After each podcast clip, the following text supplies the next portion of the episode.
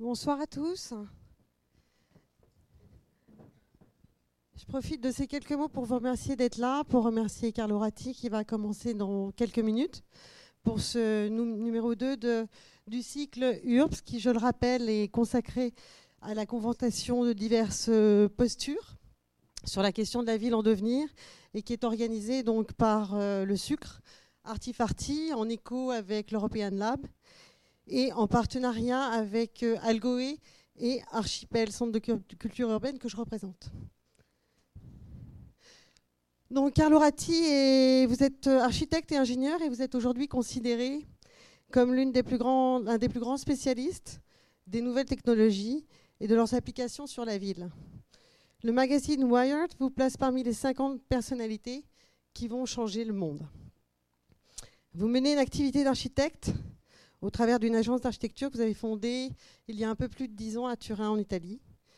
Et à ce propos, je cite une, phrase euh, écrite en français sur votre site internet et qui m'a beaucoup amusée. La civilisation digitale cherche et trouvera son expression architecturale. Toutes mes excuses à Le Corbusier. Non, j'ai beaucoup ri, vraiment. Depuis, qui, d'ailleurs, euh, le 51 sa mort sera fêté euh, l'année prochaine, l'année où Carlo Ratti euh, sera à l'exposition universelle de 2000 ans.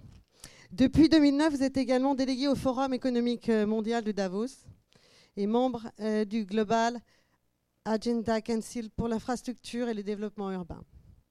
Au-delà de vos très nombreuses publications et contributions que je ne peux citer ce soir, vous êtes également curateur du BMW Guggenheim Pavilion à Berlin en 2012 et donc, comme je le disais tout à l'heure, du pavillon Future Food District de l'exposition universelle qui se déroulera à Milan l'année prochaine. Ce qui ce soir nous intéresse au plus haut point sont les recherches que vous menez au sein du MIT Sensible City Lab et que par ailleurs vous dirigez.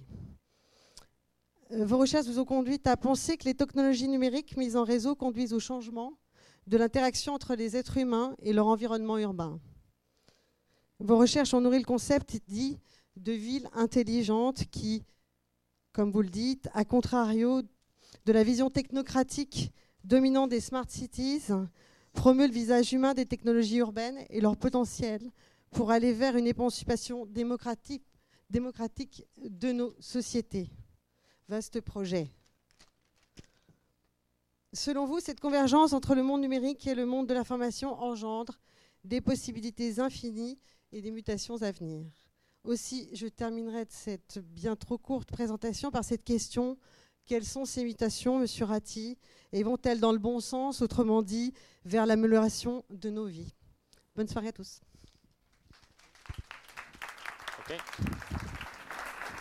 Merci. Merci.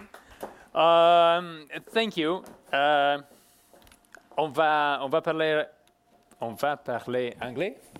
Uh, so good evening, everybody. It's a great pleasure to be here. Let me just make sure that everything is uh, fine.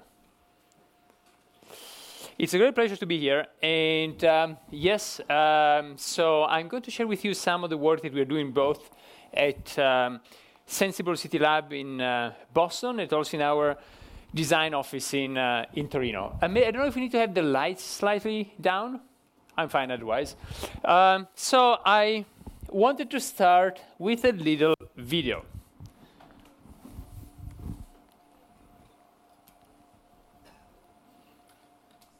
Hmm, sorry.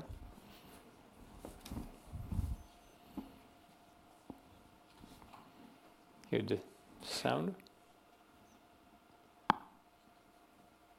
Can we have the sound just? Should be there. Sorry. We tested it before a moment ago. It was fine. So that will be okay in a moment.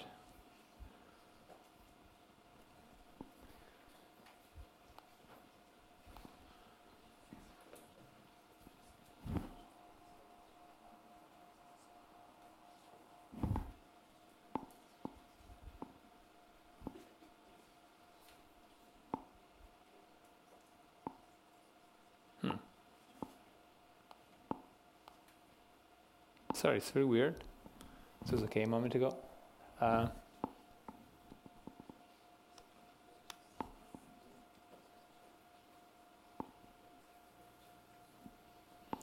Well, um, big apologies about just about about this video. What you see here, actually, but the reason I want to show you this is actually the Joyeuse Timpanon. Um, it actually belongs to the, so uh, you just missed the sound uh, that was playing there. And um, what it does is actually, um, it looks at something that we think is something that uh, really goes back to, to the origins of architecture, of art. It's about how can we create like living systems. You know, when Napoleon, well, sorry, Napoleon, when uh, uh, Michelangelo built uh, uh, sculpted the Mose, um, so the story goes, he took a hammer, he threw the hammer at the Mose and shouted, "Perché non parli? Why don't you speak?"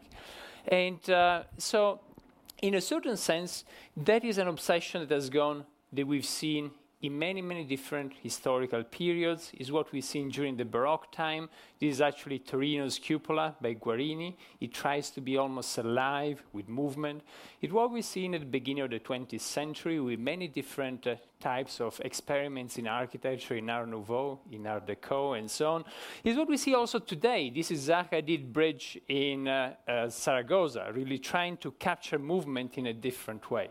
But if you look at all of this, there's kind of a little bit of a tragedy in all of this. And the tragedy is actually uh, the fact that all of this tries to look alive, to capture movement, but is actually frozen in stone. It's something that doesn't move. It's something that's made of bricks and steel and stones, and actually is not as fluid as it would like to be with, uh, with its form. So um, if you look at this, there's kind of another uh, type of trial that we've seen over the past uh, in the history of architecture. And that was actually goes back to something like what you see here. This is actually Cedric Price in the 20th century, in the second half of the 20th century, really trying to use another approach to bring life into architecture. And that approach, if you want, is based on cybernetics. Is actually uh, here is from Gordon Pask. Gordon Pask was one of the people who brought cybernetics into, into architecture. It's about you know inanimate objects that behave like living systems. They regulate themselves and survive. They adapt and they compute. They invent. Well, now what we think that's happening today in our cities, that we think is uh, quite exciting, is actually that because of networks, because of all the technology that actually has covered our cities over the past few decades, our cities are starting to become and behave like uh, uh, cybernetic systems. The way we collect information from our cities, you know, we can sense them and collect data from them, and the way we can respond to that, so we can actuate, is radically changing. It's almost as if every atom out there of the city were becoming both a sensor and the actuator. We're becoming full of life because, because of this. And what I will do tonight is actually start with you and share with you some examples of how today we can actually get information in a dynamic way from our cities and respond to that information. And actually the sensing and actuating, as I showed before, the kind of collecting data and responding to data, is really one of the basic principles of planning.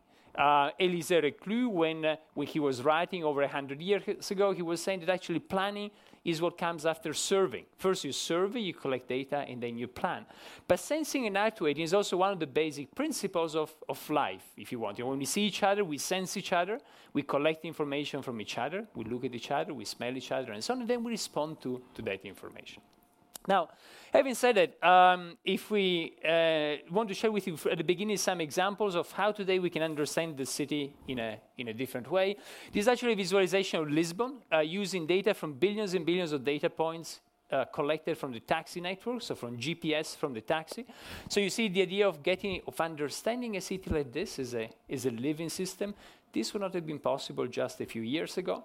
The other project I want to, the next project I want to share with you goes in the same direction. It's actually one of the oldest projects we've done. I usually don't show it anymore, but I thought I'd share it with you uh, as we're here in France. Some of you may recall 2006. Um, that's when there was the final of the Soccer World Cup. Uh, it was Italy and France playing against each other in Germany. And look at what happened in the city of Rome during the match. What we did there, it hadn't been done before. We looked at uh, anonymized and aggregated data from the city of Rome, uh, from the cell phone network in the city of Rome, in order to understand how this city was responding to different things. And incidentally, that's, you know, when that summer is when the match happened. We were monitoring the city to show it at the Venice Biennale and actually look at what happened exactly during the match. So at the time, it hadn't been done to look at data from millions and millions of cell phones in the city to, to actually understand, describe the city itself. Here you see before the match, you see the city of Rome, you see the river. the Colosseum, people moving here and there and doing things. It's the early afternoon, the evening, the match begins, silence. Nobody talks anymore. France scores, Italy scores, half time. People make a quick call and then go to the bathroom. And then, end of normal time, the first overtime, Zidane, the famous headbutt, in a moment. And finally, Italy wins. Sorry about that. Uh, and then uh, that night, everybody went to celebrate here. You see Big Peak. The following day, actually, again, everybody went to meet the winning team. Uh, went back from Germany and the prime minister, so everybody went up there. And then by the end of the day, actually, everybody came down here to a place called Circo Maximus, where since uh, Roman times, people actually go and, uh, and celebrate. And you see a big peak at the end of the day. Now, so um, this is one example about how we can understand the city as a, as a living system. We can do the same thing at a broader scale. Um, so what you see here is actually our global flows. Uh, this is from a project we did at MoMA, the Museum of Modern Art in New York. We actually looked at uh, data from AT&T and how New York connects with all of the planet. Here you see actually Europe waking up, South America waking up, all the amount of information and flows increasing on the planet. Um, you know, that's how it changes over space and time. There's actually Asia going to sleep. You see some of the main hubs in Asia. And how, you know, Africa actually quite sad. You only see two points out of the top 300 cities that are actually Joburg and Cape Town. You see Australia with uh, the key hubs. You see Sydney there, and then Melbourne, I think Canberra and uh, Brisbane. And so how we can really get, in this case, other type of data from the network, not at the city scale, but actually the global scale. Now, all of this is data we actually produce just because of talking, because of exchanging on the internet, because of you know, using networks. But today, more and more, we can actually use sensors in order to capture this kind of dynamic dimension of the city and of the systems we live in. And what we did in this project was actually look at uh, this computer and uh, look at how there's an asymmetry when you look at this machine. When you look at this machine, you know everything about it. Every chip in this machine, you know where it was produced, how it came together, you see it there on the map, and how it became this computer. However, a few years from now, when you stop using this computer, you know very little about it. Today, we know everything about the global supply chain, uh, about how things come together. We know much less about the, call it, removal chain. What happens to things when we, when we throw them away? Sometimes this is what happens. A lot of electronics from uh, the United States is shipped illegally to Asia, from uh, uh, Europe to Africa. So our idea was, what if you could actually develop a little tag and uh, put the tag on, on trash? And then start following trash and see what goes to the right place, what goes to the wrong place. It's almost like when you go to hospital, they put a tracer in your blood and it follows through your body, how could you do the same thing at the scale of, uh, of an entire city? Uh, we couldn't find any, any tags off the shelf that we could use, so we actually engineered our own tags. Uh, you see it there, it's almost like a miniature cell phone. Um, what it does, it actually detects its location and then sends it back, reports it back.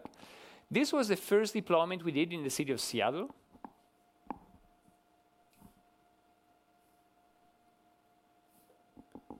I think there seems to be a small problem with videos. Um, so what I will do, if you don't mind, uh, uh, just give me, let me shut down and restart uh, the, the, just uh, PowerPoint because seems to be some problem with video. Oops.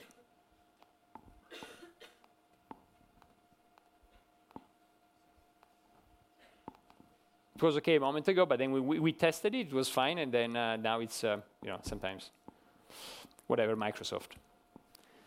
Uh, all right, so let's see if this works better. Yeah.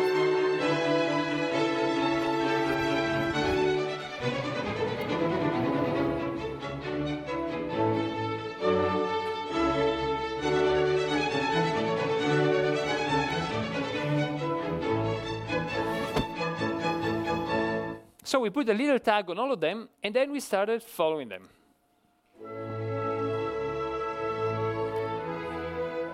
Here you can see the their deployment in the city of Seattle. After a couple of days, you see some of the main landfills next to the city. But then actually, big surprise, how far things started to travel. Sometimes in crazy way. Look at the trace that went all the way to Chicago and then down back to California.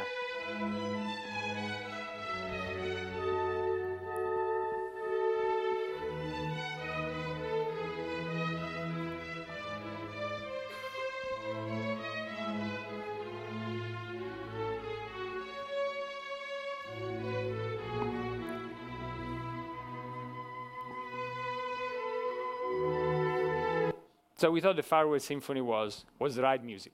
So um, what can you do when, uh, when you have all this data? So if you're an engineer, if you're an architect, you can take all the data, and actually you can use it in order to design a better system. One of the things we discovered actually is that in some cases, we put more energy into, into moving those objects than what we will ever recover by reusing them. So in a certain sense, you can look at that, you know, think about how much we could save by streamlining those traces. The same thing that has been done in the global supply chain, how we could do it with the global, say, removal chain of what happens to objects when we throw them away.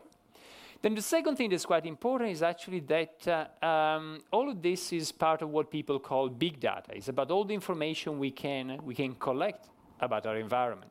And actually this information is shared with people. Then we can probably promote dynamics of behavioral change. Uh, there's an interesting example. Somebody came to us at the end of the project and uh, you know, said, you know, I used to drink water in plastic bottles and throw them away and forget about them. And, you know, um, just, you know, would, wouldn't think about them anymore. Now, after the project, I actually know that those bottles will go a few miles from home. They will go to a landfill. They will stay there forever. And so because of this, I stopped drinking water in plastic bottles. So this idea that all this data we have that tells us better what the consequences of our action are, then can also help us to make different decisions in our daily life. Um, there's a third thing we discovered that happened actually more recently, and that happened when a burglar came to our lab at MIT. And the poor guy stole a lot of things, including some of the computers and the tags that tell you where they go. And this is what happened.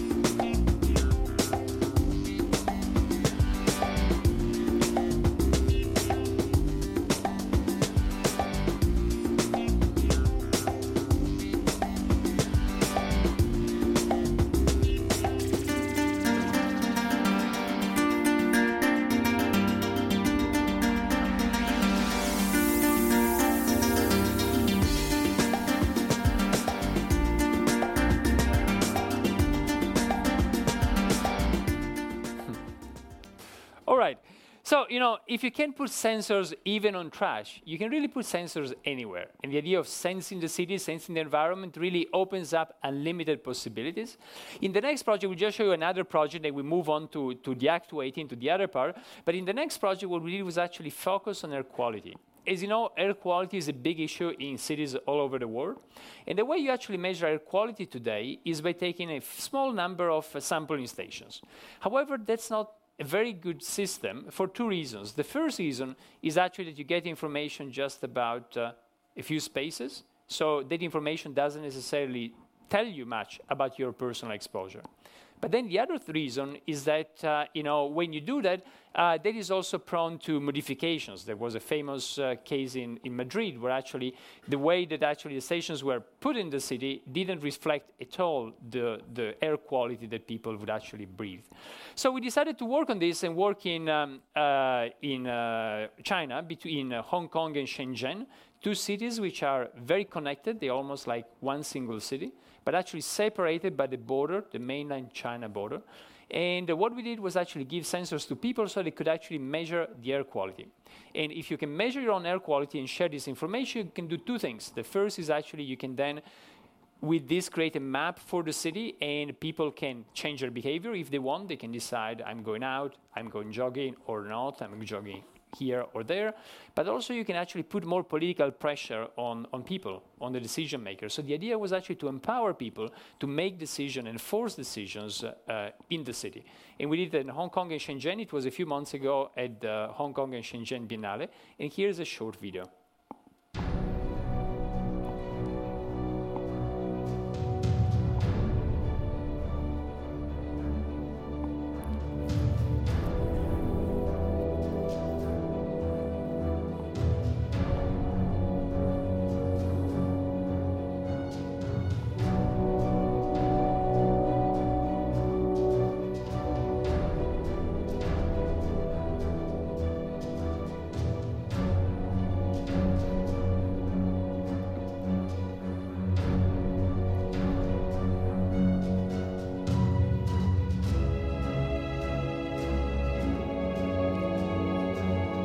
The color tells you how polluted it is.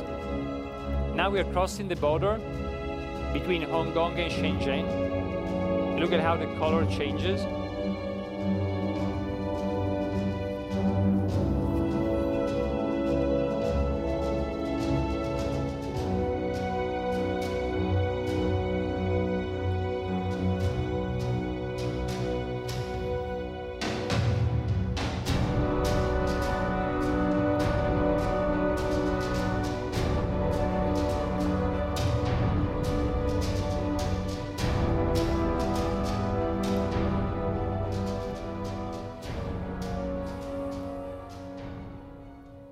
So the all of this information, if shared, actually can promote change, political change or personal change. You can change your behavior every day. Before we move on from, from collecting data, I wanted to share with you also some of the issues with data. Well, you know, today if you take all the data produced by humanity from the beginning, for thousands of years till 2003, that's what we produce now every 24 to 48 hours. And that is also creating unintended consequences. For whoever is interested, uh, you know, there's, there's a lot of debate. We've done twice at MIT a conference called Engaging Data about how data should be used. We had uh, Noam Chomsky, we had uh, Ed Snowden's lawyer, we had privacy advocates, the Obama administration, many others really talking about this. I think the data issue is one of the great issues today. Can be very good to understand the city, can be very good to really understand uh, what's happening around ourselves, but we also need to be cautious about it. And if anybody's interested, this is a short story by Calvino. Most of you probably are familiar with uh, Calvino's Invisible Cities. This is actually a very little known short story that was written in 1968, so before digitization. And if you look at the short story, the starting point of Calvino is actually something that, if you read it, you think, you know, this is, is Google. You know, it's an organization that actually will create the, the archive that brings together all the human knowledge, which is what is described here. And then, well, if you start from that and look at just in a few pages, Calvino takes a few logical consequences from the starting point, and you will see that in just a few pages you end up with intrigue, with drama, and in the story, ultimately, with, with murder. Now, I'm saying this because uh, that's uh, just a little surreal story, but uh, it has to make us reflect about also what happens when we collect huge amount of data from our cities, how we can use it for the public good, how it should be opened up is open data, and what happens actually if we keep it closed and, uh, you know, and we create this kind of memory of the world that's not accessible to, to everybody. Uh, but all of this was about how we collect data from, uh, from how we understand in a dynamic way our buildings, our cities, our objects. But um, uh, the important thing, as we were saying before, is not only sensing, it's about actuating. How do we transform things? And that was really one of the things we've been focusing since the beginning. When I went to MIT just a little over 10 years ago, uh, this was one of the pro first projects I did. It was called SandScape. It was done at the Media Lab with Tangible Media Group. And the idea here was you have a projector at the top, you've got a laser scanner, so you, you understand in real time the surface, the topography of the surface. So you collect that information in real time, then you process it, in order to make different type of analysis. Think about landscape analysis, and you send it back, you project it back to, to that place. Uh, at the time, 10 years ago, we had the vision. We said, you know, could we actually have this as a system where the sand become becomes animated, becomes something like moving and dancing, controlled by us? At the time, it was very difficult to do. Actually, it was great to see last year Hiroshi Ishii, uh, the head of Tangible Media Group, managed to, to do it. Some of you might have seen this, uh, this video.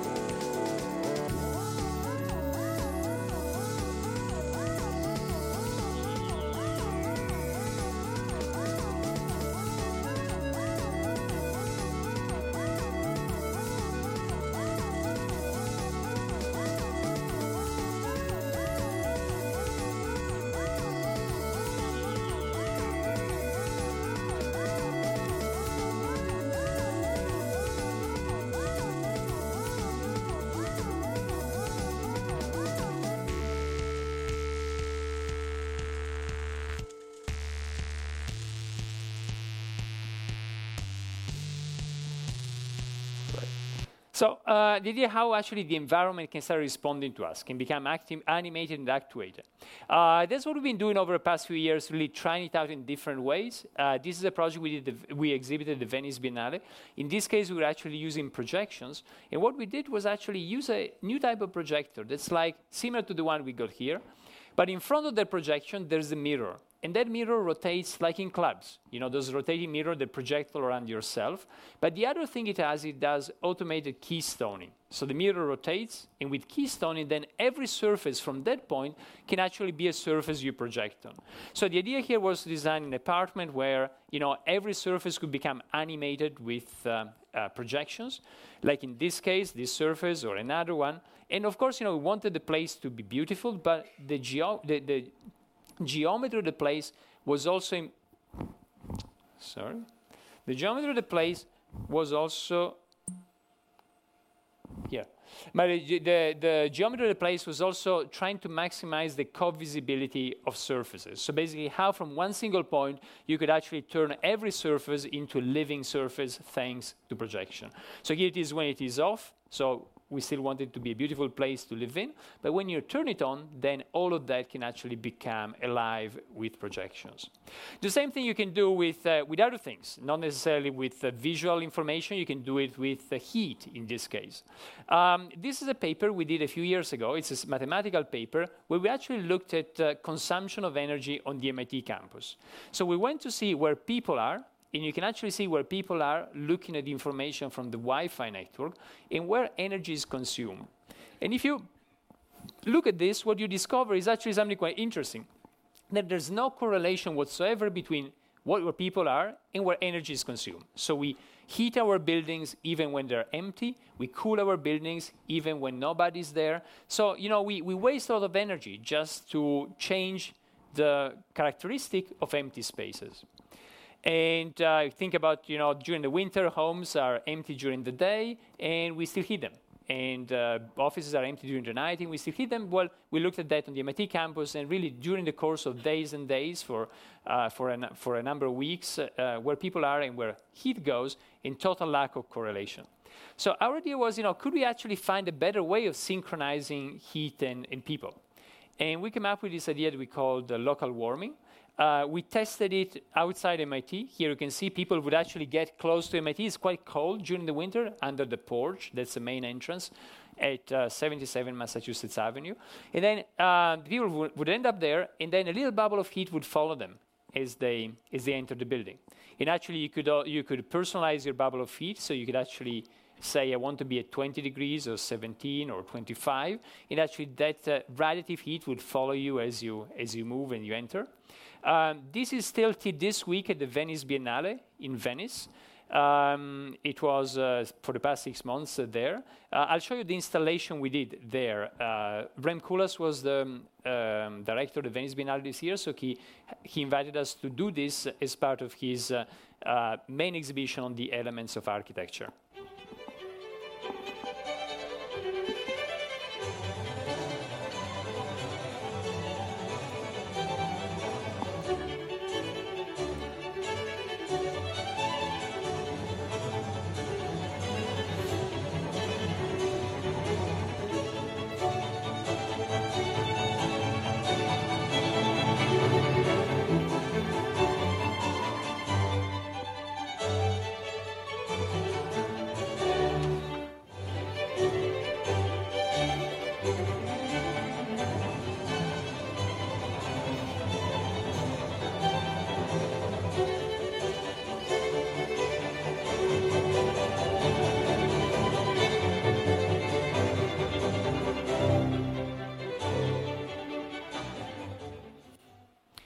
And um, um, you know, of course, you know you can play in a similar way, trying to actuate the environment with, with many other dimensions.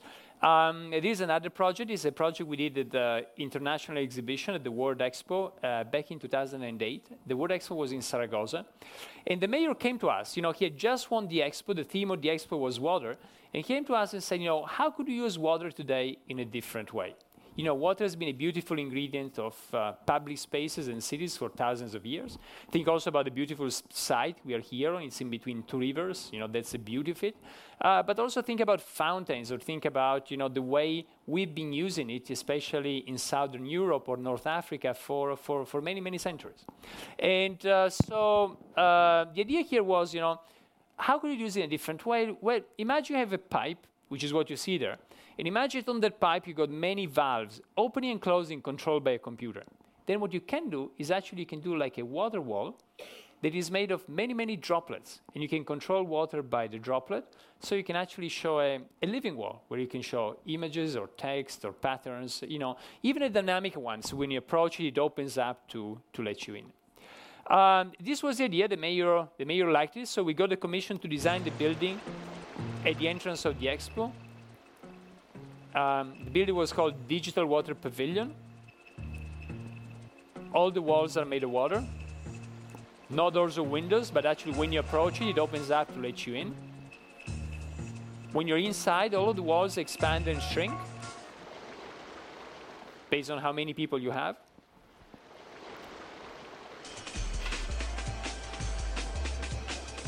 The roof is also covered with a thin layer of water.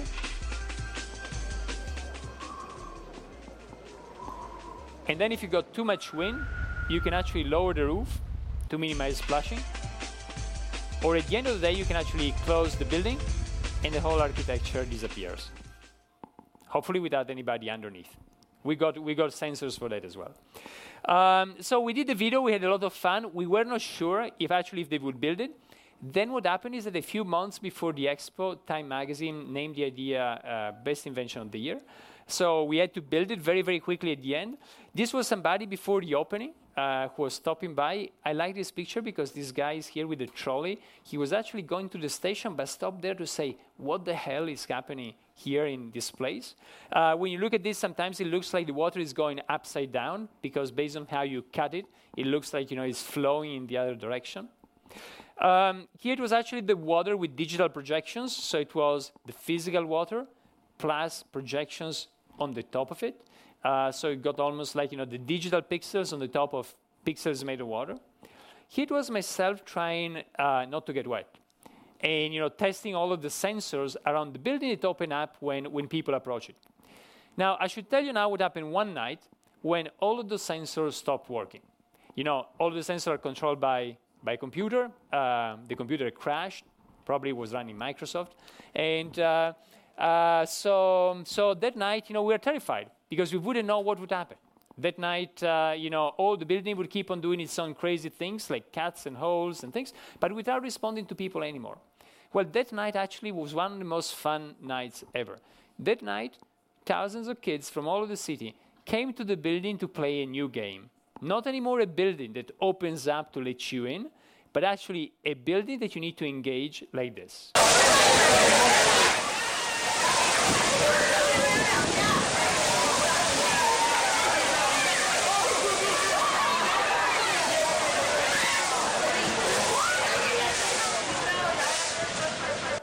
And, uh, you know, that was a big lesson for us.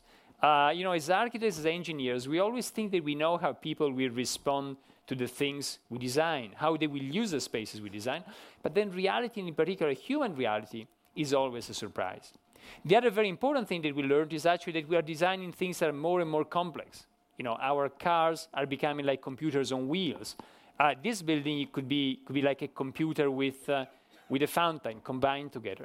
And you know, when we design things that actually become more and more controllable, they become cybernetic systems, we also always need to take into f- account the fact that uh, some of the systems could uh, fail at times. Um, I wanted to share with you um, one project in, uh, in more detail, a bit more in detail. And uh, this is more to discuss with you the, the methodology uh, of how we are doing works both at, uh, at MIT and also in our design office. And this is a project that started with the city of Copenhagen. Um, the mayor of Copenhagen came to us a few years ago and uh, said, you know, can we use some of these uh, techniques, some of these technologies, in order to look at traffic in Copenhagen? Well, you can imagine the surprise of, uh, of everybody who went to uh, Copenhagen, you know, myself and a bunch of uh, researchers and students from, uh, from, from the United States. And, you know, in seeing Copenhagen, a city where actually traffic means a lot of bicycles. Copenhagen is a city where 30 to 50% of all trips every day actually happen by bicycle. So we started working with bicycles, thinking about bicycles, and we came up with the following idea. Welcome to the Copenhagen Wheel the wheel that turns your ordinary bike into a smart electric hybrid. Quickly and easily, with no additional batteries or wires.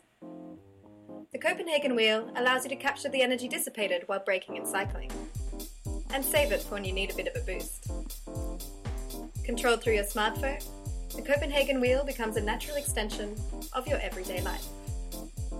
The Copenhagen wheel is your personal trainer, sensing your effort level and providing you with real time feedback about your fitness and exercise goals. The Copenhagen Wheel also enhances your experience of the city. It connects you with things a cyclist wants to know upcoming traffic congestion, road conditions, and pollution levels. Choose to keep your data or share it with your friends and other cyclists through social networks like Facebook. As you ride, you also collect green miles it's similar to a frequent flyer program, good for the environment. Elegant, responsive, smart. A new mode of transport for a rapidly changing world.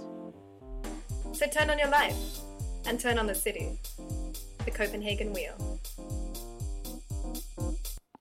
So, um, so, so yeah. So um, this was, uh, you know, we st- again started with a, with a workshop at MIT. So we came up with different ideas, and as you see, you know, one of these ideas was this kind of funny-looking wheel we had here.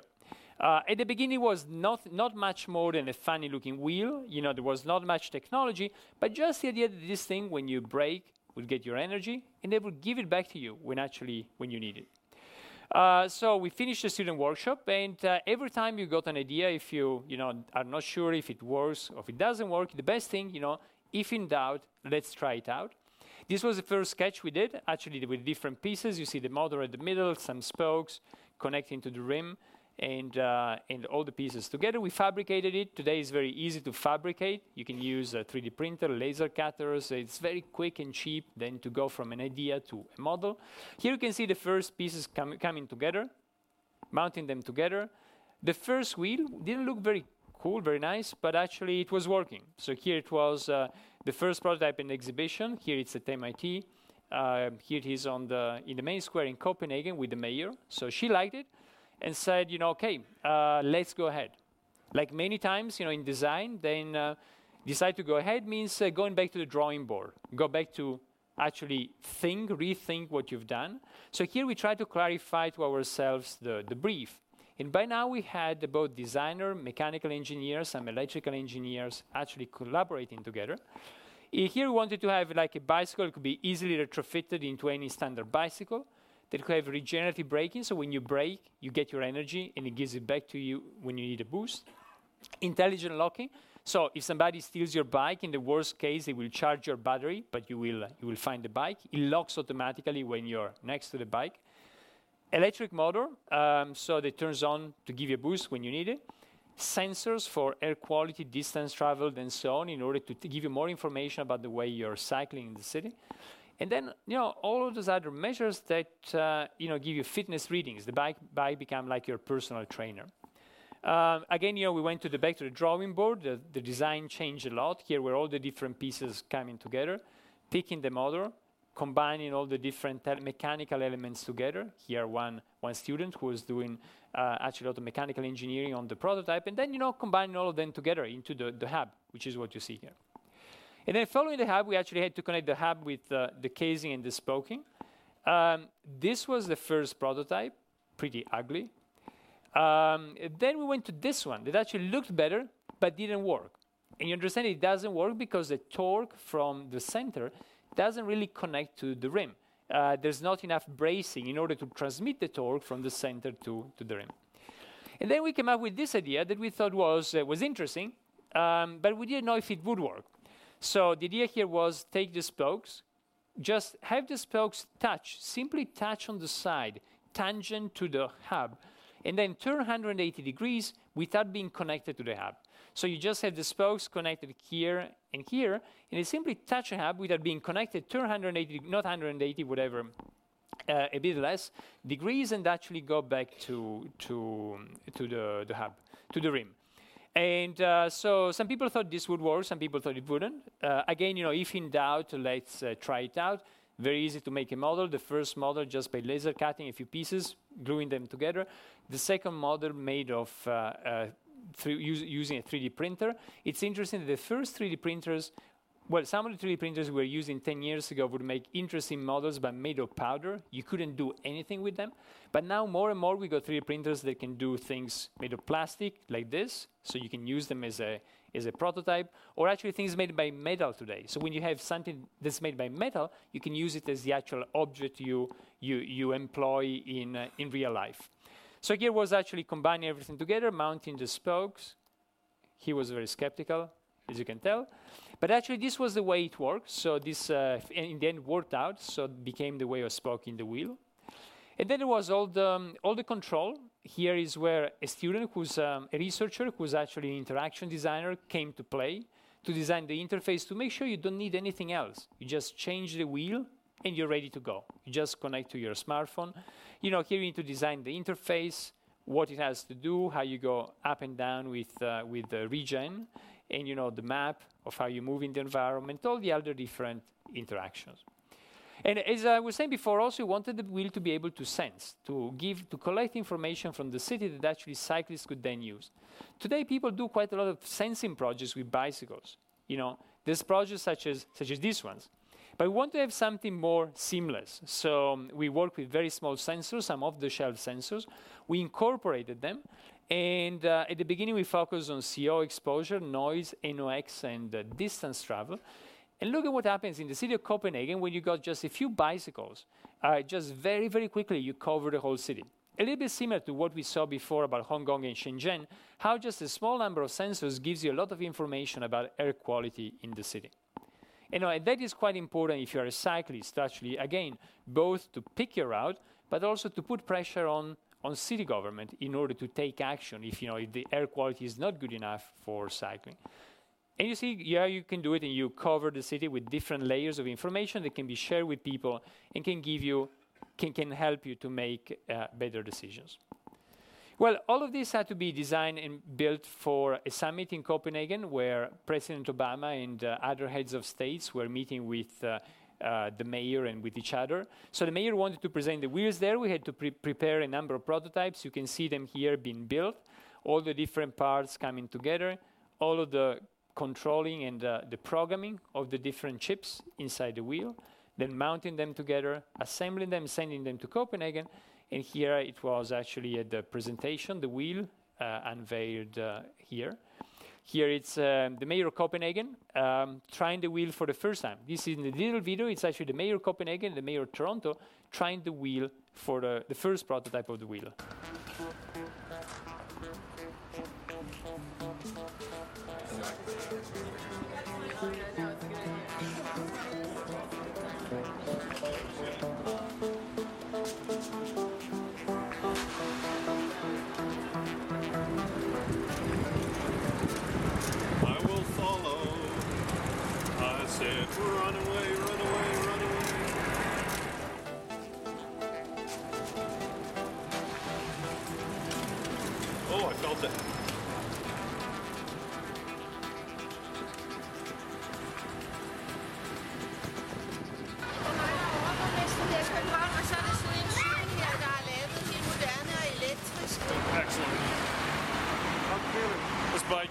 Fantastic. It's incredible. It takes no effort. You see my bike? You start pedaling and the motor takes over. And then it, it will tell you the air quality, te temperature.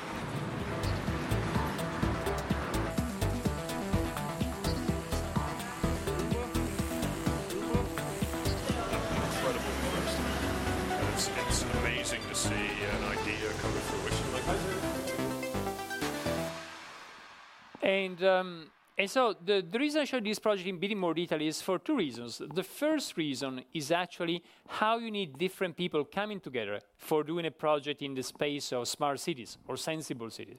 So in this case, if you look at you know all the people who contributed, you know students or researchers on the MIT side for the first prototype, you had both mechanical engineers, architects, uh, planners, uh, designers, uh, you know, really coming together. It's really about collaboration, collaborating together in order to, to do something and uh, it all the way with uh, you know engineers looking at air quality so all, all, all the spectrum really and people looking at uh, the human side so human interaction or sociology how you know this would be used in the city the second thing I want to share with you is that actually, uh, in this case, it's, uh, it's an interesting example of something I think can happen more and more in architecture. You know, Barragan, Luis Barragan was a great uh, architect, Mexican architect. And when he was around 50, he said, you know, I'm tired of all these clients, you know, telling me what they like, what they don't like. Go to hell, all the clients. From now onwards, I will only have one client myself. And uh, from that point uh, on onwards, he started building just a very small, limited uh, number of homes. But those are the homes that are the most beautiful homes you go and visit today in Mexico City nearby. Those are the homes that led him to the to the Pritzker Prize. Some beautiful, really pieces of architecture, starting with his, his own office in Calle Ramirez in Mexico City. Well, um, this idea, so the, the, the relationship between uh, architects and clients has always been very, very conflictual. And we can talk more about later in the question and answers if you want.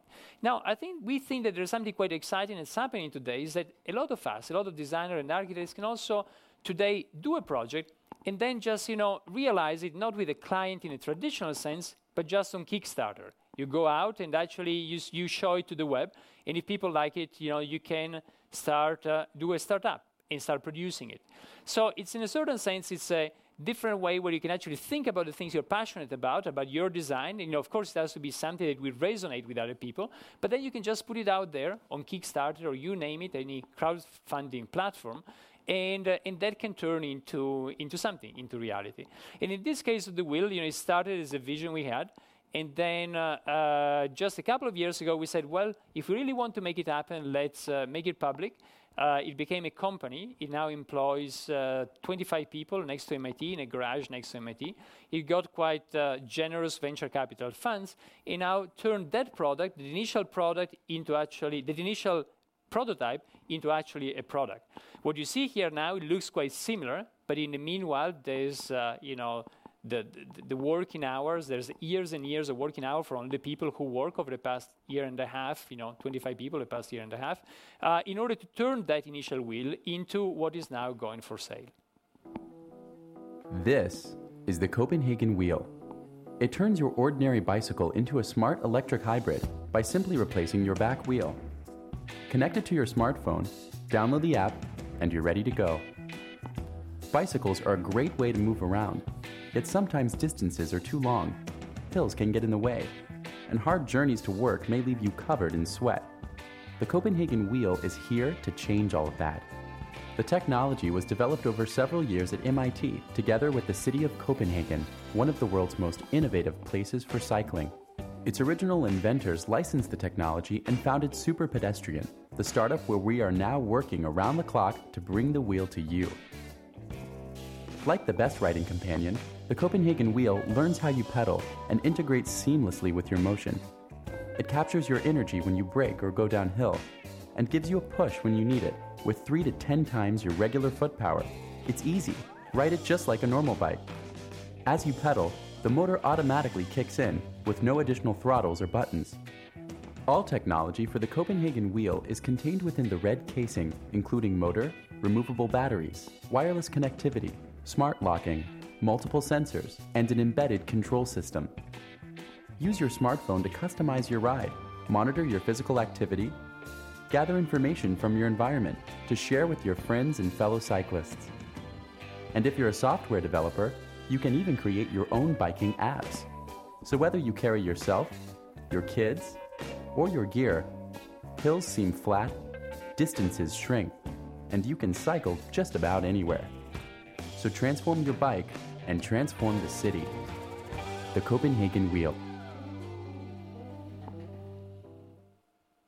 All right, so um, just a little bit of conclusions uh, from all of this. You know, um, we used to think that knowledge was something where everything was separated, where, you know, this was still the idea of St. Thomas. When St. Thomas wrote his Summa, uh, like uh, 700 years ago, then, you know, he tried to classify all of human knowledge and put everything into the right spot. But now we know that's not the case anymore. We know that actually, if, you, if we had to think about a possible map of knowledge, that probably looks more like this. This was actually on the cover of Nature, one of the top scientific journals, and it was based on taking 800,000 papers and looking at the links of citations between the papers. And what you see is beautiful links appearing between you know, brain research and mathematics or computer science and the social sciences. So something where everything is connected with everything else. And the same number of uh, issue of uh, Nature also looked at the most important papers in the past and today.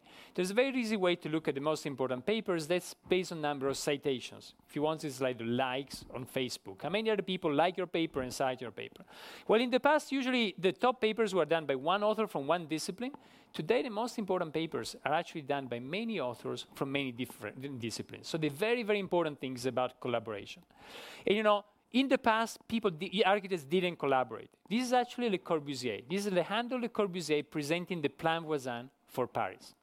And you know, his idea for Paris was quite simple. Was actually demolish the whole city, just you know, leave Notre Dame and a couple of few other things, and then replace everything with these actually beautiful skyscraper, modernist skyscrapers.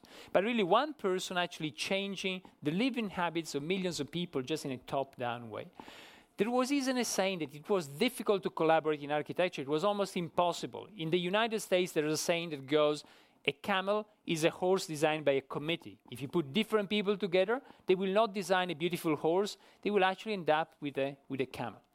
Well, we think that all of that is changing. Uh, this is actually a book that's coming out with Thames and Hudson. We called Open Source Architecture.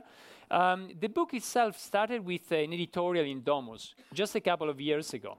That was an issue of Domus dedicated to open source architecture, and the editors asked me to write the, the op-ed, the introductory editorial. And I say, uh, sure, I'm happy to do it, but if you're going to do this, uh, you know, to test this and to test open sourcing in the issue, why don't we do the the text itself in an open source way. So we started writing it together with many other people, with uh, Hans-Ulrich Obrist and with uh, Nicholas Negroponte, with John Maeda, with John Abrac, and people of very, very different people. And we started writing it together on, on Wikipedia. It's funny, actually, we brought it together on Wikipedia, and then Wikipedia deleted it because, uh, uh you know, it wasn't published yet. But then after then it was published on Domus, then it became legal on Wikipedia. So actually, then it stayed on Wikipedia and kept on evolving. So if you go there, you can keep on adding your voice and changing, agreeing or disagreeing, and have this, this text evolve. Um, well, um, there was only one problem at the end, after we did the op-ed, is that uh, Domus usually, when they do an editorial, they actually want a picture of uh, who's been writing the editorial. And so which picture should we, should we give? So we thought for a while about it, and then we said, well, why don't we don't we then you know combine all of us together as we did in the text also in, in the picture we overlap in photoshop all the different pictures of people there and i wanted to finish with this and to finish with kind of a wish that the architect of tomorrow, the designer of tomorrow, will be a bit less the designer top down, like Le Corbusier proposing his plan for millions of people without even dealing with them, and a bit more like a designer, a collaborative designer, what in the book we call like the, the choral designer, a designer that combines a little bit from all of us. Thank you.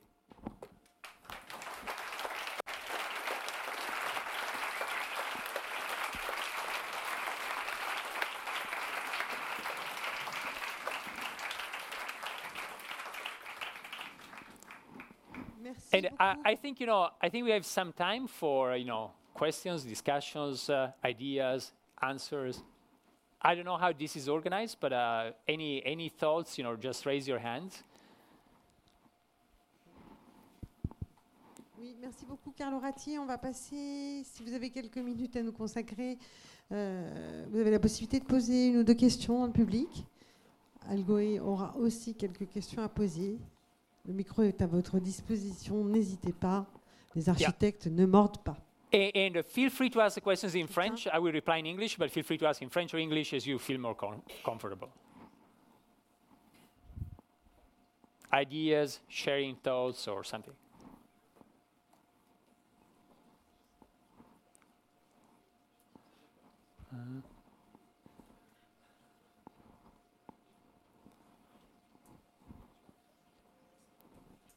Challenges. Come on.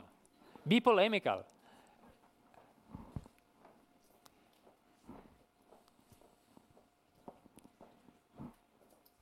Yes. Well, first, thank you for your presentation. Um, when talking about this building in, in, in the expo, you said that people tend to invent usage that you were not thinking of yeah. before. Uh, as an architect or a designer, how do you think designers or architects should include this in the way they design or in the things they design?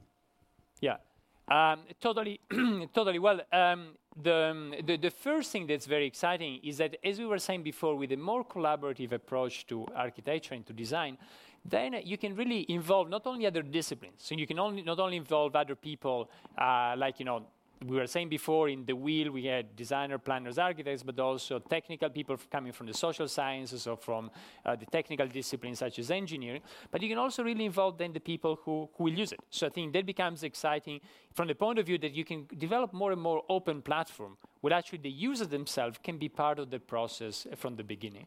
And that goes back a little bit to what i was saying about the um, about this kind of fracture between the designer and the client that we had once upon a time. Um, I was talking about uh, Barragan before, but you know, there's plenty, plenty of anecdotes. Some of you, I mean, there's this very nice story again about Le Corbusier when he did the beautiful Villa Savoye.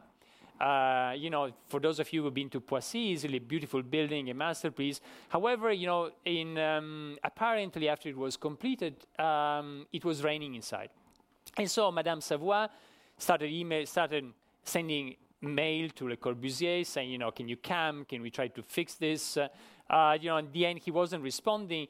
Um, apparently, she had the lawyers actually sent him a letter in order for him to go there. And you know, then you imagine the guy who arrives to Poissy and take the beautiful ram, Promenade Architecturale, up on the Villa Savoye. And so on. apparently there, there's uh, just Madame Savoye uh, standing there, you know, without saying anything, uh, just looking at, It. and you know, this beautiful uh, living room there, the living room that looks over the landscape and so on. And apparently Madame Savoye was just there without saying anything, just, you know, full of disdain in just looking at this big water pot um, pothole in uh, in pothole in in in, in the center of the of the of the living room, and just you know looking at that and indicating that. And apparently, so the legend goes, the story goes, what the Corbusier said was did was just go there, look at her in the eyes, and then took the letter from the lawyers, did a little boat uh, made of paper, put the boat on the water, and just left. And, you know, and that uh, tells you there's many anecdotes. You got anecdotes, uh, similar anecdotes about Frank Lloyd Wright, about you know the opening, what happened with the with the Johnson Building, um, and all of this about how architects always thought that you know the important thing was uh, to show architect architecture. You know, really your um, the, the, idea, if you could say, of the Promethean architect. You know, the Promethean architect doing your architecture without really taking much into account what the client could think or want. And I think you know what we can do today is actually, for the first time, use the network uh, in order to bring back uh, this fracture between the client and the architect. So we can test, we can involve people much more from the beginning. Now, people tried in the 60s and 70s to be more participatory, but then it was difficult because of the lack of some tools. I think that today some of the tools we have, the digital tools we have, can actually allow us to create more uh, intersection between architects and clients and users.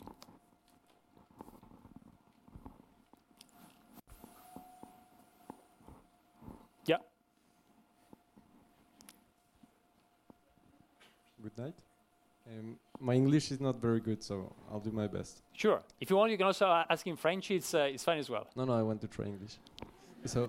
okay. Uh, in the beginning, you talked that we are all connected through technology, through smartphones, uh, that we can use that to inform what's happening in the city. Yeah. But aren't you scared that maybe they can use that to like to trace everyone. don't you find it dangerous? I think we don't progress that fast in that direction because we are maybe scared of, of control. Oh, I'm uh, I'm totally scared. Um, I no joke. I'm I, I am scared. So let me tell you. Let me give you an example. But I think that is different than what you're discussing here. In a certain sense, here we're looking at how we can use this dimension to better understand our cities, our buildings, and how we can respond better to them. But you know, what you're mentioning is actually something much broader. What you're mentioning is something the fact that you know, if you were able to uh, take all the digital traces, each of us left today, every time we sent an email, every time we posted on Facebook, on Twitter, every time we use a smartphone, a smart card uh, by, while moving in the, in the city, or you know, did anything of that, then we left the digital trace. And those traces are actually are, are actually rebuilding almost every second of our life. Um, that is a big change. Uh, it's a change that um, you know we're kind of digitizing our physical space, our physical world. We are creating like a world of total recall where it's going to be very difficult, for instance, to forget things and forgetting is a very important thing. You know, we know in relationship when you, you, want to forget to move on. Actually, what happens in a world where you can't forget anymore? Now, let me give you another example. Um, just you know, in the same room here, if we had met like 10 years ago, probably would have had like um, I would guess two cameras, and people would would have taken maybe 10 pictures because you know cameras were not digital, were starting to be digital. Say 15 years ago, were not digital. Um, and uh, people would take few pictures because they had to pay for printing them. So, you know, nobody thought it would be a problem. But now, fast forward, in this room, there's probably twice as much cameras than people. Every phone you have has two cameras. Every computer has a few, has at least one. And, uh, you know, and people are tweeting or taking pictures and so on. And even something as innocent as, you know, taking pictures can become an issue. Um, different countries in Europe were some of the ones that ban the Google Street View car on, on this ground, on the fact that actually taking pictures, scanning the environment visually, then can become a, problem in terms of, of privacy. So um, the, the bottom line is that what you're saying is much more profound than what we saw tonight. Not profound, but broader than what we saw tonight. Is really about how today we're digitizing every part of our physical life. Um, now, there's many possible solutions um, and many possible ideas on the table. One problem today, for instance, is that a lot of this information is asymmetrical. Google knows a lot about you, but you know very little about Google. NSA or some states and company know a lot, while other states and companies know, know much less. So uh, some people think that in order to delete, to destroy the asymmetry, one way would be to make everything transparent, so that everybody knows everything about everybody else. Uh, apparently, some anthropology says that when we were hunter and gatherers a few thousand years ago, all of us here in in wherever on the planet, then you know the concept of privacy doesn't exist. So actually, everything would be shared in an hunter-gatherer community. Uh, now, that's one possibility, one extreme possibility. There's other extreme possibilities about, you know, trying to follow information with, track information with other information so that you can actually see if information is leaking, you can actually detect that, and then you can take action. Now, I don't know what uh, um, the right solution is. I've got my ideas, but I can tell you two things. The first is this is a discussion that we all need to have. And that's why at MIT we've organized uh, for the second time last year something called the Forum on Engaging Data. Um, as I was mentioning before, we really brought together um, privacy advocates, the Obama administration, big companies, uh, academics, all to talk about this. And the second thing is that really we should all take, take part in this discussion because the society we're going to build tomorrow will, depends, will depend on the choices we make today.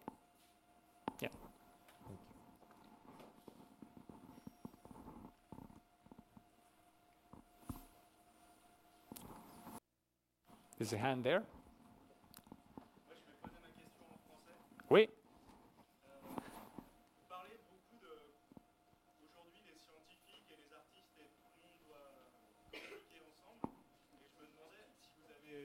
des solutions techniques pour euh, communiquer aujourd'hui, euh, pour faire un projet ensemble Quelle est la meilleure manière aujourd'hui de communiquer avec les différents acteurs du projet? Yeah. Oh, that's um, that, that's a very good question. It's uh, you know about you know basically yes, everybody has to communicate. What is the what is the way that you actually make it happen? And you know, first of all, let me tell you, in in principle, who which are the disciplines that are naturally converging in this space. So if you take about the space that people call smart city, then you got uh, the, the city itself, so the space component, the physical component. Then you got the smart, the technology, so Uh, all what is technology overlaid onto the city. And then uh, you got citizens, of course. All of this is for all of us. It's about how we can live in a better way in, in our cities. So if you look at the three components, you're looking at the design disciplines on one hand, coming together and converging with technical disciplines, engineering, but also sometimes all the way to mathematics and physics, and then also with the social sciences. So it's really the convergence of all these three, three vectors. Now, how do you do it? Um, the first important thing, I think, is to create a, a, a shared language. So uh, what we are seeing in the lab is all the time is really how you can put together, force people to do things together just so that they start understanding each other. Because in that diagram we saw before, the one of the library with all the different knowledge separated into different chunks, then you know that led to different languages being used by different disciplines. So the first important thing is actually to have a shared language so that people people uh, understand each other. Um, the other important thing is actually that you want to have somebody who is kind of the choral person, somebody who's actually almost the conductor. When you got an orchestra, who's the conductor? And I think that for that, architects are very well placed because architects really have an education that, by definition, really embraces many different. Uh, um, many different disciplines. And so architects, I think, should evolve a bit from the idea of Promethean architect. The architect is that think of himself as the one who's making all the decision, as somebody who's more like orchestrating all the others and being able to to to to direct the creative process uh, with uh, many different disciplines. So I think these are two of the key things that need to happen. Then, you know, I don't know if your question was also going into technical things. Of course, you know, today you also have platforms online, different type of digital platforms in, in order to do this, but I don't think that's a key thing. You know, tomorrow we'll have other platforms. People find a way to do it. You know, you can also, you can, if you use uh, different ways to share content, just to email each other, just to collaborate in person or, or, in, a, in, or digitally, that's kind of a second secondary secondary problem. Yeah. Thanks. Yeah. Moi, j'ai une question au nom d'Algo et notre métier, c'est de travailler sur des projets. Vous avez demandé de transgressif, donc j'ai une question qui est plutôt sur le registre économique de vos projets. Euh, vous êtes un homme de projet, vous en avez présenté un certain nombre. Euh, vous avez la chance d'être adossé dans vos projets à, une marque qui tient en, trois lettres, MIT. Euh, j'aimerais savoir comment vous travaillez la valorisation, la gestion de la propriété intellectuelle qui est présente dans vos projets, dans le cadre des contrats que vous pouvez passer avec vos partenaires. Um, this is a very good question. Well, first of all, I, I, reply, it's a very good question. I reply first in a very factual way, so how MIT deals with it. There's, um, you know, many company came, companies came out of MIT, such as, uh, if you think about Bose, about uh, sound, well, Bose has been teaching at MIT till a few years ago. He died last year, but till a few years ago, he was really a professor of acoustics. And then he was interested in seeing how you, sound could get better. You could do noise canceling and other things. And then some of the stuff actually became patents, patented by MIT, that then were used by Bose as a company to develop products. And that really happens a lot. You know, the Copenhagen wheel was something that uh, was uh, an idea developed for the city of Copenhagen MIT filed a patent, so the patent is not ours. Even if we, we came up with the idea, but we're working at MIT, so the, the patent is owned by MIT, is assigned to MIT. And then, you know, but MIT then, if you're interested, will give it back to you. We'll license it to you so that you can do things. So, um, uh, so that seems, you know, quite exciting because as a researcher, you are interested in doing new things, whatever they are. And then, you know, somebody else, in this case, MIT patent office is is looking at, uh, at that and seeing if there's merit or not. If there's merit, they will, they will patent it. And then they will tell you, know, if you want to use it, if you want to take it further, you, you can do it yourself. So this is the overall framework of how things work. I should add something else that a lot of things, if we want, a lot of things also stay in the open domain. In many things, we decide not to patent, to leave them open. However, I wanted to, to say something that we think is quite important. Um, today, there's kind of a bit of a polarization. There's, uh, you know, people who think that uh, everything should be left open, and people who think that actually everything should be patented. And you know, you got advocates for both sides, and these two camps actually are fighting each other and not really um, having a discussion, but just you know, taking two radical positions. Well, uh, we think that ultimately the ultimate goal is uh, the power of ideas to transform. And then if you ask yourself, you know, if you want to maximize the power of ideas to transform whatever they're transforming, whatever the idea is for, then you need to be a bit uh, agnostic and see we, in which way you can move in order to, to achieve that. And in some cases, for some ideas, it's much better to leave them open so that anybody can use them. But in other cases, you is gone. Yeah, I think there's a. Can, can I have the, the other mic?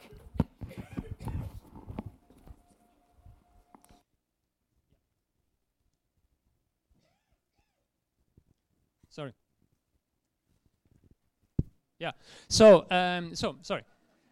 So, um, so in some cases, actually, you in some cases you uh, want to leave the ideas open in order to have the maximum impact. But in other cases, the maximum impact actually comes from from patenting them and protecting them. You know, if you think about uh, about an iPhone, probably if uh, Steve Jobs put the drawings of the iPhone online and you know just say you know everybody could use them, it would have been difficult for people to, to do this because uh, from the idea to the execution, you actually need to have a lot that has to be created, a lot of infrastructure in order to make something like an iPhone, iPhone possible.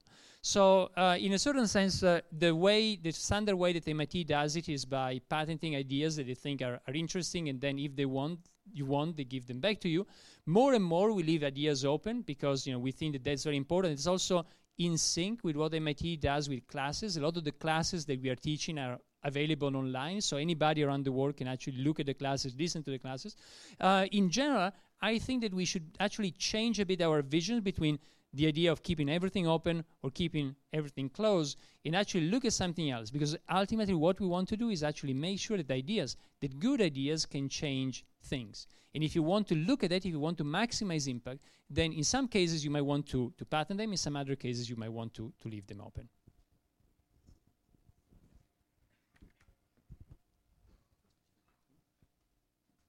Est-ce qu'il y a éventuellement une dernière question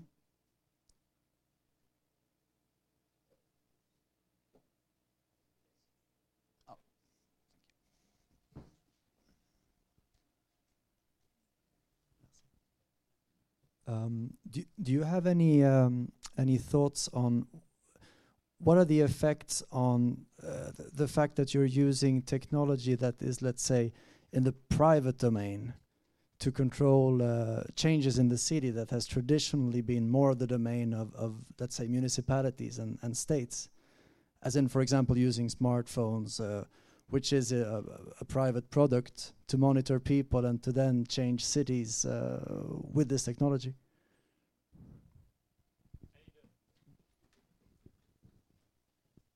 I need your private microphone to respond, to reply. Um, I well, you know, but what is a smartphone? You know, what is a smartphone? Is a smartphone, uh, you know, a private thing? It's not by Apple. I mean, a smartphone is you, is you with an with an with an app.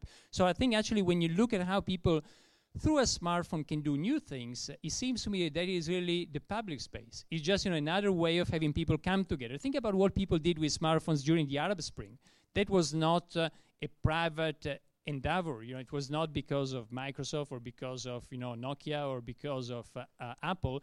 It was actually people using that in order to share information and may promote incredible change in that case. So it seems to me that you know it's not uh, the the point is not here about who owns or who has produced the device is about how you use the device and how the device becomes a platform. And then if you look at that, then a lot of this is nothing else than what we've always done is about how we can use this in order to come together in cities for doing you know the things we want to do for for for doing what uh, what public space is about, which is a public space now augmented by uh, digital information. I think there's um, there's uh, another point, however, that I thought you your question was hinting to, at, uh, which is, I think, a more important point, which is uh, the, the fact that actually, um, when you look at smartphones, well, you know, today we have almost as many phones as people on the planet. But when you look at smartphones, smartphones are still more popular in in uh, in the north, not in the global south, in in uh, developed countries, not much in emerging countries, not yet much in emerging countries. They're spreading. And I think that's also a very important point. We always need to be very careful about how the technology we use, you know, we need, th this is an important point because we don't need to think, so we can do a project by looking at a new technology and how it can transform life, even if at the beginning it's used only by a fraction of the population. That is okay, that is acceptable. If you think even about cell phones, you know, as we said, now ev almost everybody on the planet has a cell phone. Uh, there's people without running water in favelas who have cell phones. But, uh, you know, just uh, 20 years ago, just a few people had a cell phone, and that was, uh, you know, just in very few countries. Uh, so you can start working with technology that at the beginning doesn't spread anywhere. Every new thing will start in one point and then spread elsewhere. The important thing is that you don't want that actually technology with increased differences. So you want to always be very cautious about, you know, which technology is going to decrease differences between different people, dif rich and poor, and so on, and which technology actually is going to decrease that. And uh, I think, you know, that's, uh, I thought, you know, the question might have gone that way. And I think that's something one always needs to ask himself or herself. And um, uh, there, I think there's not a general answer, but what is quite exciting about some of the technologies we're seeing today is actually the fact that uh, they're starting more and more to add people, to help people to leapfrog. So, you know, the people who were behind before go ahead of the people who were ahead before. So, uh, is the idea of using mobile payments in Africa, because now Africa is more advanced than uh, Europe or the United States with mobile payments, is about how real-time markets of data are helping a lot fishermen in Sri Lanka. All of this, I think, is very encouraging because it's the technology that it, do it doesn't matter. Sometimes it will arrive a bit later. But the important thing is that when it arrives, is it going to increase the divide or decrease the divide? And what we are seeing, we always need to ask this question, what we are seeing more and more is actually that we see technologies that are able to decrease the divide, and I think that's, uh, that's encouraging.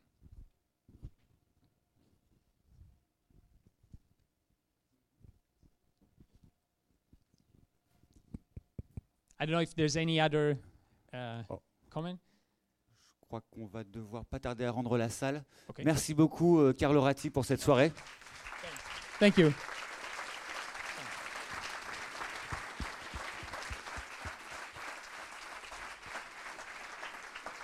Merci beaucoup à vous tous pour votre présence. On vous donne rendez-vous au premier trimestre 2015 pour l'étape numéro 3 de ERPS. Merci à nos partenaires euh, Archipel CDCU et Algoé. merci encore à vous, Carlo Ratti, pour cette très belle soirée. Un bar à soupe est ouvert dehors pour ceux qui veulent manger un petit quelque chose en profitant de la terrasse. Merci beaucoup.